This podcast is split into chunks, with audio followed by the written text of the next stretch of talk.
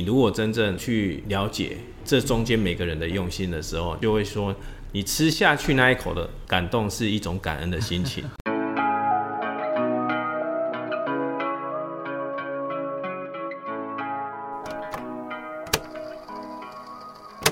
大家好，欢迎来到《不平凡的家人》第三季，我是主持人詹志俊。近年来，环境永续的议题越来越受到重视。对于永续，我们可以做些什么呢？或许我们可以从日常生活的小事开始，调整一些生活习惯，改变我们消费的选择。相信对于环境永续都是一大帮助。于是，我们这次寻找了嘉义县市的友善店家，来了解到经营友善店家的背后有什么故事呢？也希望透过这次的访谈，让消费者更能知道价钱和价值的差异与重要性。那这次我们邀请到的是嘉义最好吃的健康餐盒——桃城健康饭盒的郭和明郭先生。哎，大家好，我是桃城健康餐盒的创办人郭和明。我们请郭大哥先做个简单的自我介绍吧。好，大家好。我本身呢比较喜欢就是下下厨啊，煮煮菜啊，然后爬山，然后做事情有一点龟毛，所以才会去做健康餐这件事情。哦，所以大哥平常就是喜欢料理、爬山、运动的人。对，嗯，生活感觉很充实哎。是啊，平常就是爬山。那爬山其实早期身体不好，哦，透过了爬山让我生了两个小孩。之前其实说真的，啊，没有爬山之前我的体重是九十四。爬山以后，我的体重变八十四，减减这么多。对，爬一次山那时候很扯，爬一次山会瘦一公斤。那所以其实这个应该是水肿了。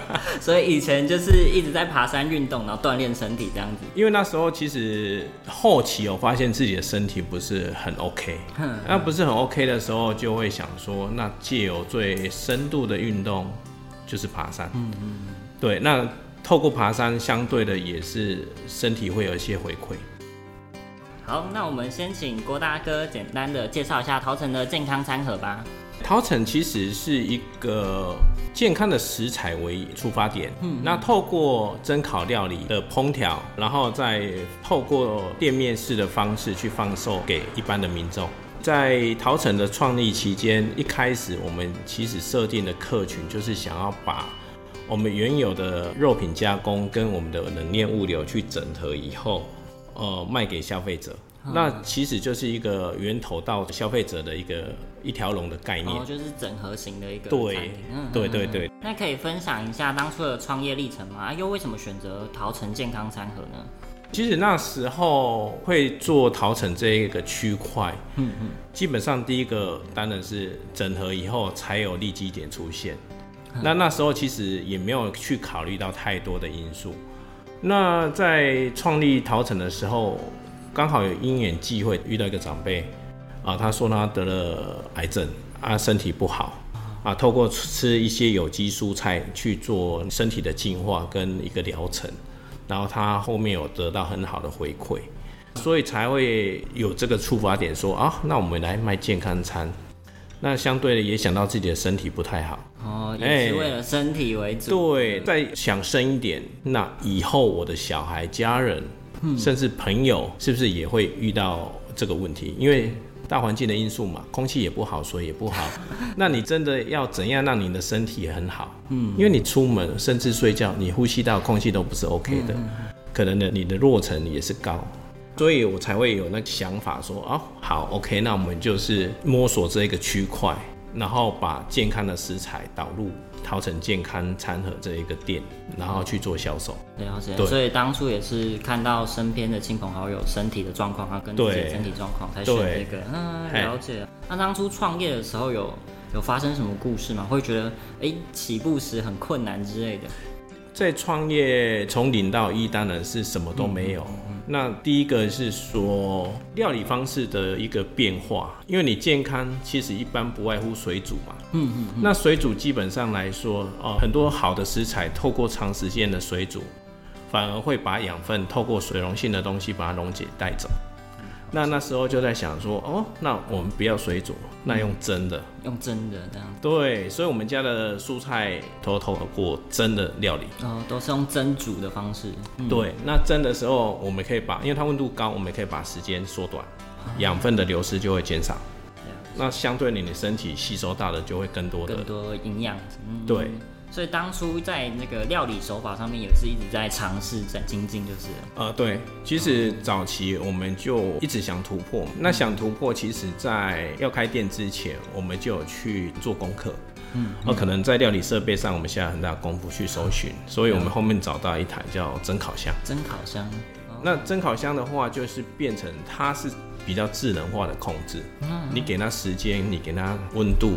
好，那时间到，它就自己叫逼啊，你就把把东西拿出来就好了。呃，所以是很方便、很智能的设施。对，那相对它也是精确的去控管你要煮这样食材的时间跟温度。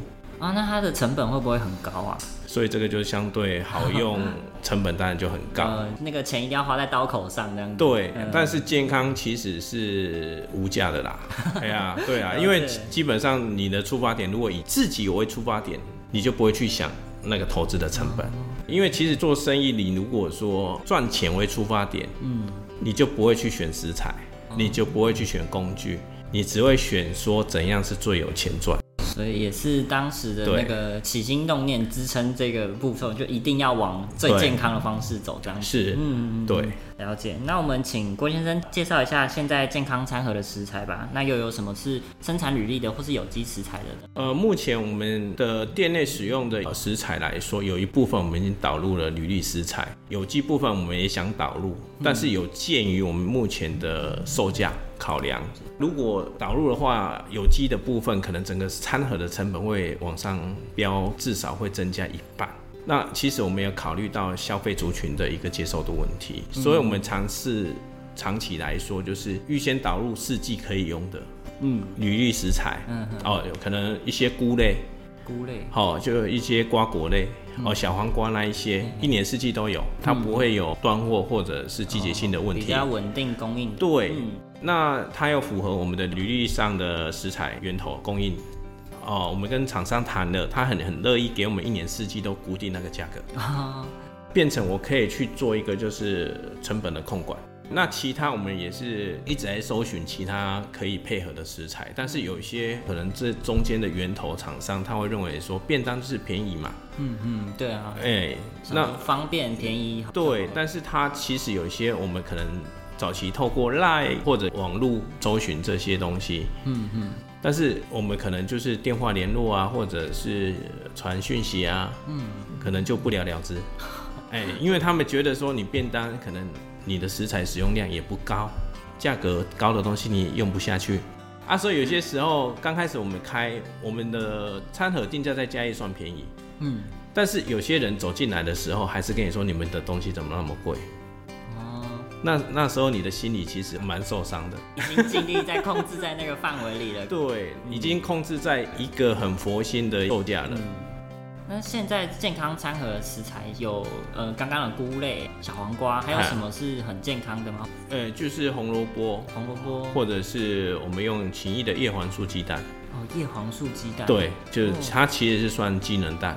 那叶黄素鸡蛋当初我们会使用它，也是因为呃可能我们会去大卖场啊，哼哼，去逛哦，买回去吃觉得还不错吃，而且它是机能。机能。对叶黄素嘛，它的饲料里面加叶黄素下去喂自己，原来是这种是啊，可能自己从小就是戴眼镜嘛，然后刚好又自己的小孩，从小就眼睛就是有。现在三 C 看很多啊，还没看三 C 就已经 啊，他有散光嘛，哎，就天生的出生就有散光，原本就有那个。对，那我们用叶黄素鸡蛋，嗯嗯嗯，这个其实有点图利自己的感觉 啊，但是也是希望机能性。产品的使用，也让更多吃桃城健康餐盒的人或多或少有一点受惠啦。哎，也是这种心态啦。呃，在抓取成本上面啊，会有说非常困难吗？或是说你在选那个定价的时候会很难抓到那个平衡吗？基本上来说是看你怎样去从各个环节。我刚开始创业是做冷冻食品，冷冻食品，然后跟物流，那有一些东西在中间的区块，我们已经自己吸收掉。那因为我们想要提供跟推广这种概念，嗯嗯，因为其实，在大都市，健康餐盒是一种常态性的商品，啊，但是在云家这个区块，我觉得还没有办法生根，推广还需要时间。对，嗯，那相对的这些食材的推广，其实有跟那一些厂商，因为我是云家这边，我云林人在嘉义工作，然后也在嘉义定居嘛，哦，云林嘉义近，食材取得可能会比较方便。嗯嗯，那也跟这些厂主聊天，他们也在想说，这个要推广真的有难度。嗯，所以他们也是希望说，透过自己持之以恒去做这件事情。食材都是好东西，可是却是要转换成呃比较平价的方式，可能有些人还不能接受，这其实听起来对就会有对蛮伤心的，心里就会有很蛮大的落差。那我们刚刚已经有聊到，选用合作的农场们，希望可以用稳定的价格和品质去选用他们啊，这样子。那有没有还有其他的呃挑选合作伙伴的一些方式这样子？那其实有一些东西就是价格的调整决定你用的食材嘛。嗯嗯嗯。最近我们也去接洽了进口的橄榄油厂商，那变成后面我们就可能在整个公司营运上。为了给客人更好的餐盒，更好的食材，所以我们其实，在下个月我们会做价格上的调整。呃，因为我们知道我们未来要走的路，就是一个没有比较的路。呃，我常说一个，你要做用最好的东西，就没有比较，因为你有比较才有低价嘛。嗯，啊，你用的东西都是最好的时候，就没有办法去做比较。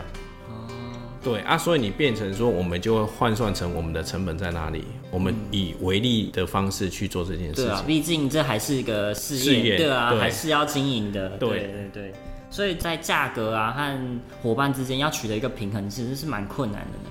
是，这是蛮蛮困难的一件事情。那我们都会去想一件事情，你从食材的产地采收，嗯，冷藏、分级、包装、运输。呃，仓储，然后再运到我们的陶城饭盒。嗯，那在食材的呃洗切，啊，然后保存、烹调。其实你如果把它细分成很多层级的话，或者节节点的时候。你就会发现，你放到嘴巴那一小口的东西，它已经经过了多少人的手？很多工序，嗯嗯。对，那你如果真正去了解这中间每个人的用心的时候，你就会说，你吃下去那一口的感动是一种感恩的心情。啊，或许我们这样想，是因为我们经历的那个过程，有真正踏进去这样子。对，但是客人他说啊，就是个红萝卜，一个小黄瓜，啊啊，吃起来就一样。一样。但是这个东西，其实我在昨天有跟一个客人。我们在聊天嘛，我们就把它当成是一个新客户在聊天，因为我没看过他，然后就说啊，那个你小黄瓜吃下去，你们也分辨不出来。嗯，我们其实有一点无奈在说这件事情，但是那个客人说，怎么会吃不出来？我们都吃得出来啊。然后你会忽然间瞪大眼睛说，我一直认为你们都吃不出来。对，但是客人回馈的时候，你会说哦，原来你的努力，你在做什么事情，客人还是感受得到，他们嘴巴还是很挑的。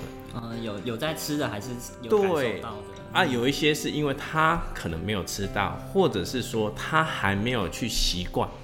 那我刚刚听到那个郭大哥说，工序其实非常多嘛，然后每个从物流、生产到制作到加工等等，嗯，那每一个环节郭大哥都亲力亲为嘛。啊，对，可以说是非常认真的做每一个环节。那郭大哥这种性格，有想说，哎，自己在挑选合作伙伴啊，或者是员工的时候，有建议是什么样的人选吗？其实我们一直在挑选伙伴的时候，我们会跟他去做观念上的沟通。嗯嗯，哦，可能就是我们未来要做的事情，我们现在在做的事情，像我们现在有在。跟社区发展协会配合供餐啊，那因为未来老年化的问题，所以吃这件事情其实是一个蛮重要的议题。嗯，那在环境的永续，所以这些东西我们都会跟员工讲到，这一条路不好走，那可能我们要求会比较高。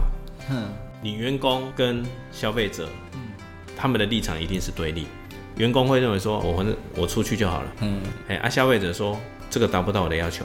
啊，所以我们那时候就会要求员工整个流程。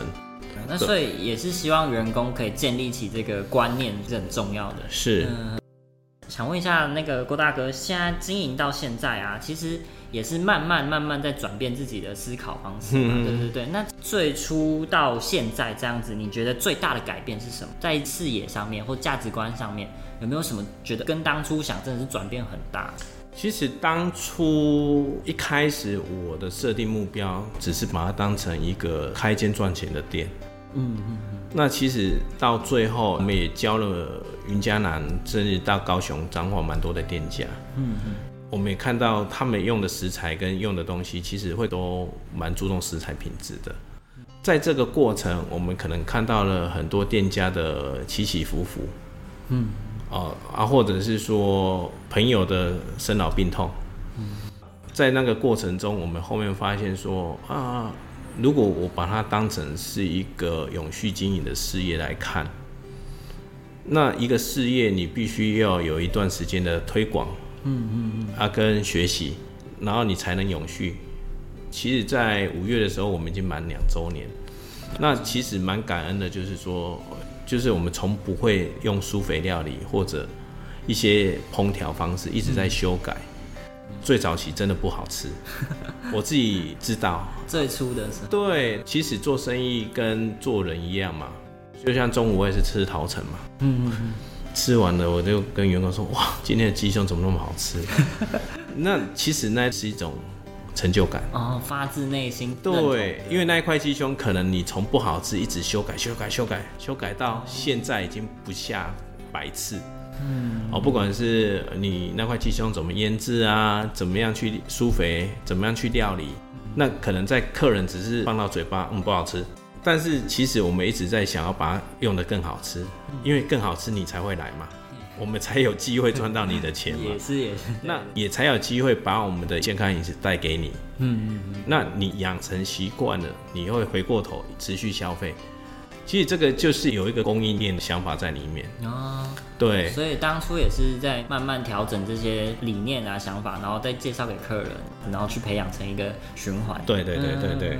那郭大哥刚刚也是说到你自己也是一位父亲嘛，然后也对小孩饮食也是非常注重啊，家里饮食啊有没有特别要求，或者是有没有什么觉得哎理念上需要一直跟家里特别诉说的？其实早期小孩子刚出生，他们吃的都是我在煮。嗯嗯哦，那可能因为老婆不会煮 啊，所以我现在觉得说，其实有些时候自己会煮是一件蛮棒的一件事情。啊，倒不是说因为你会煮了，而是说你自己知道你煮的东西不好吃，但是你会知道你的原料是什么。嗯嗯。那最怕的是说，哦，你不会煮，你去吃的什么样的东西你不知道。知道。嗯嗯。哎，相对于我们在卖食材。哦，我们每次进货都会去测试食材好不好吃。嗯，那我们早期的习惯要测试好不好吃，就是水煮，不要加调味料啊，有臭味就会跑臭味，有什么哦，可能有有血沫味，就会跑血摸味。哎，对，那其实那个行业让你知道了说什么东西怎样去测试它好或不好，也养成你的嘴巴有一种味觉。哦，其实也在练习自己的味觉。对，那你其实很多东西你就会知道说，哦，这个东西有没有添加，这个东西有没有怎样。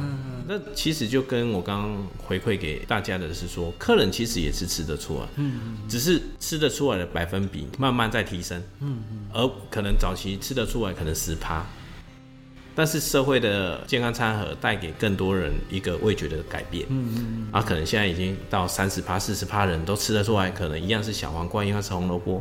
但是那个味道是不一样，差异，对，人家说的没有比较没有伤害嘛。开始有了吃的有比较，那当然就会有落差。嗯，他就知道该选谁这样。对啊，这种东西，人家说的要把钱拿到我们自己的口袋是最困难。是啊，对嘛？那你东西不好，他也不会来。嗯嗯，嘿，所以这个就最现实。那你在我家，其实我最常问我小孩一句话：今天陶城的饭好不好吃？其实我家小孩非常不喜欢吃菜，超级不喜欢。应该小孩都不喜欢吃青菜。那其实说真的，我都在告诉自己说，今天你是在跟麦当劳比赛。你如果有一天放麦当劳跟陶城在那里，他选择陶城，你就完胜了。嗯。但是这个机会可能小孩子上是低楼了，是很困难。我也觉得很困难。那但是你至少你得到小孩子的回馈说。哎，妈妈，那个好吃，嗯，也是不错。对，嘿嘿，因为你没没有麦当劳给他选择嘛。哦，原来是，他不会 对吗？哪天还很任性说啊，我要吃麦当劳，吃肯德基的。我我讲白一点，只要你不提起，他不会想到，因为你已经每天每天改变他的饮食习惯了。也是，但是你说真的，人还是会有呃味觉的需求啊，生理的需求。那可能小孩子会认为说，我久久吃一次，那我觉得 OK 啊，因为你说真的，有些时候心情快乐，嗯，哦，心理会比生理还更重要，真的，对吗？啊，所以我不会强迫说一定你每餐要逃成，但是你可以从中去体会、去感受，嗯，那种东西会让你身体不一样的回馈。哦，所以也是会跟小孩特别说这些料理最核心的理念，还是会分享给他们。而且像我家小孩都超级喜欢去那里，因为他们想帮忙剥蛋。哦，剥蛋。哎，然后说爸爸，我帮忙剥几颗蛋。呃，或者是早期他们去就可能爸爸我帮忙做什么做什么。当然这个部分就是在另外一个小空间里面，他们去属于自己的学习的过程。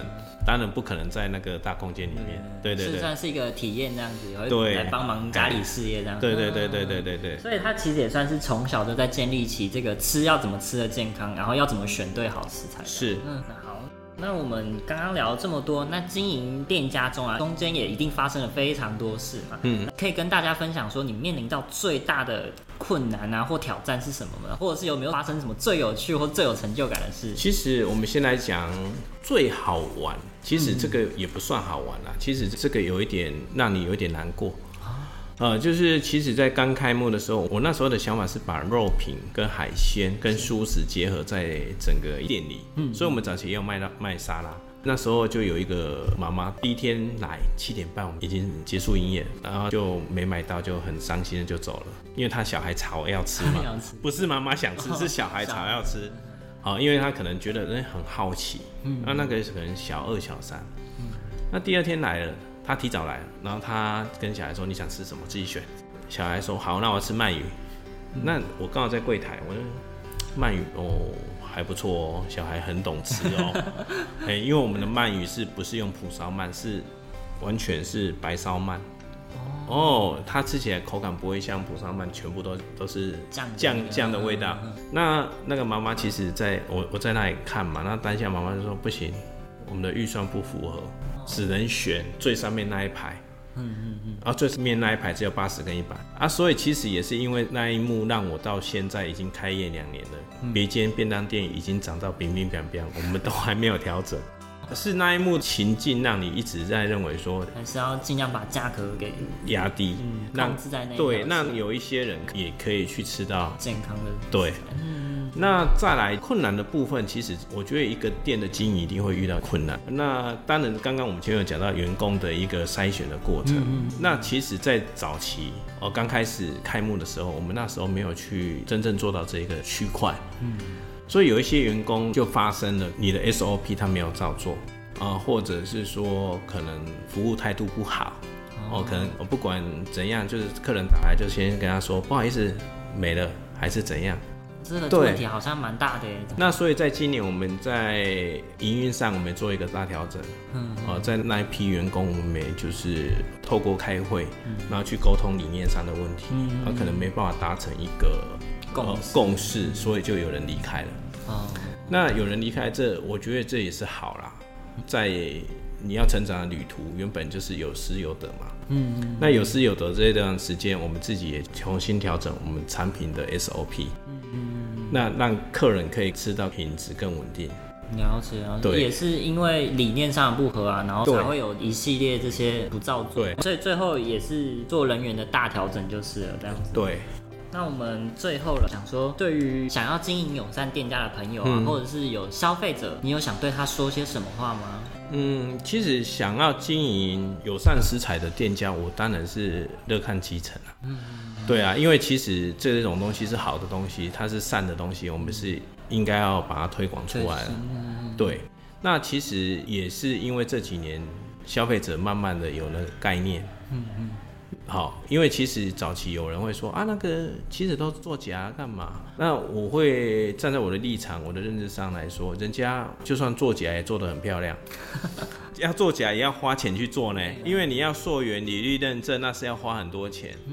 那相对的啊，价格才会等于价值嘛。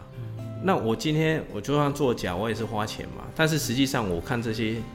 履历食材或者有机的农场，或者他们真的是一步一脚印在做，谁那么无聊去做假？因为这种东西，我这样讲好了，它不是像做塑胶射出，嗯嗯，机器一按它就一直射啊，这种在赚钱才会快啊。对。啊，你自己想，一条小黄瓜，你从苗要养到它生，那么慢，要经过那么久的时间，那你真正要赚钱，就不会去做这一个区块。